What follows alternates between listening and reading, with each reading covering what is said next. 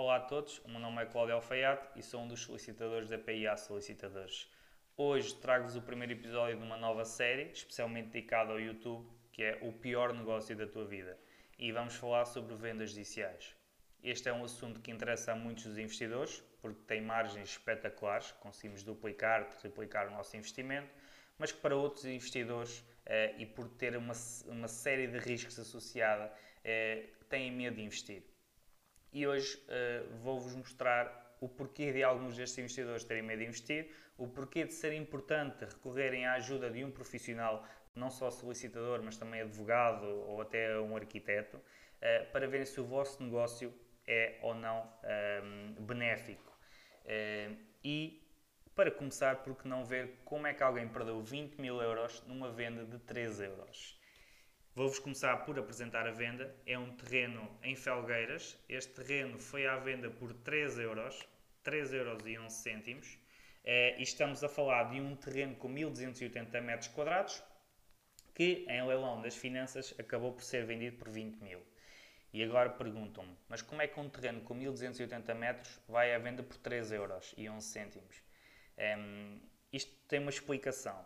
Trata-se de uma venda de uma execução fiscal, uh, as finanças estão a vender porque uh, o devedor ficou a dever às finanças, ou à Segurança Social, e por isso é que são as finanças a vender, e os terrenos que estão registados como terrenos em Portugal têm valores muito pequenos. Estamos a falar às vezes 20, 30, 40 cêntimos, 3 euros, 10 euros, 20 euros, porque ao contrário das moradias, dos apartamentos que são avaliados pelas finanças, os terrenos não são.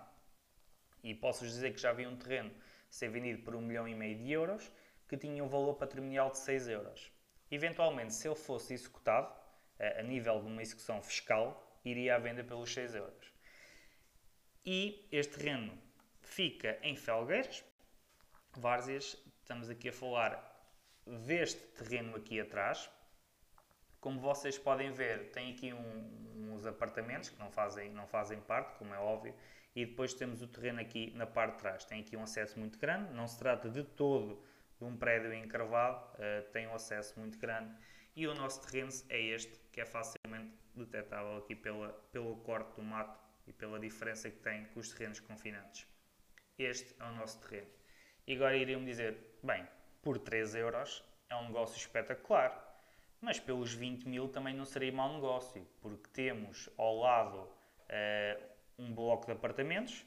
Aqui temos um campo de futebol. Estamos a 5 minutos do centro eh, de Felgueiras, estamos a 20 minutos do centro de Guimarães.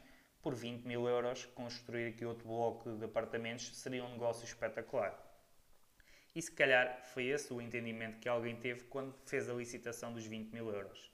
E agora vou-vos mostrar o porquê uh, deste, deste tipo de vendas judiciais poder ser perigoso. Porquê? Porque este terreno está em zona verde. Como vocês podem ver, aqui tem este bloco de apartamentos que já foram construídos numa zona urbanizável. Tem aqui o campo de futebol, na altura ainda não, não tinha aqui o verdinho, eh, mas quando olhamos para toda esta zona, está em zona verde, não é possível construir aqui. E alguém deu 20 mil euros por 1280 metros quadrados onde não é possível construir. Se conseguisse ali fazer um bloco de apartamentos, seria um excelente negócio. Mas 20 mil euros por 1200 metros para a agricultura é um péssimo negócio. Por isso, antes de licitarem, falem sempre com um profissional. Uh, falem sempre com o vosso advogado, com o vosso solicitador. Neste caso, até podem falar com o vosso arquiteto para ver se é possível ou não construir. Uh, mas falem sempre com um profissional. Este é o exemplo de alguém de alguém que pode ter uh, perdido 20 mil euros uh, e que neste momento com certeza uh, estaria, estaria muito mais satisfeito se tivesse consultado um profissional antes de efetuar esta compra. Vão-nos acompanhando no nosso canal do YouTube. Vou-vos pedir, se gostarem, para deixarem o vosso like, para seguirem também a nossa página. Vamos, vamos partilhar este vídeo não só no canal, mas também nas nossas redes sociais e passar para podcast. Por isso, vamos, vamos estando sempre a acompanhar-vos. Uma boa continuação a todos.